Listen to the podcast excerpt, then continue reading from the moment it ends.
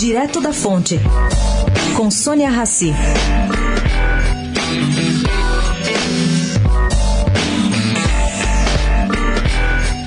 Gente, mais confusão no PSDB.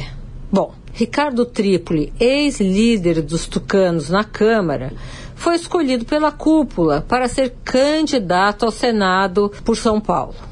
Seus pares Cauê Macris, Pedro Tobias e Mara Gabrilli não gostaram e procuraram a coluna direto da fonte para dizer que não há nada definido.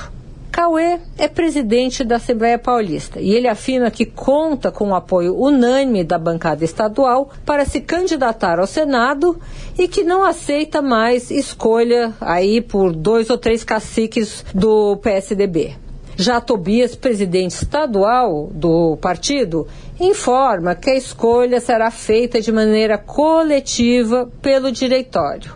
E Mara Gabrilli, por sua vez, conta que é a escolhida candidata do grupo PSDB Esquerda para Valer, com apoio de vários caciques.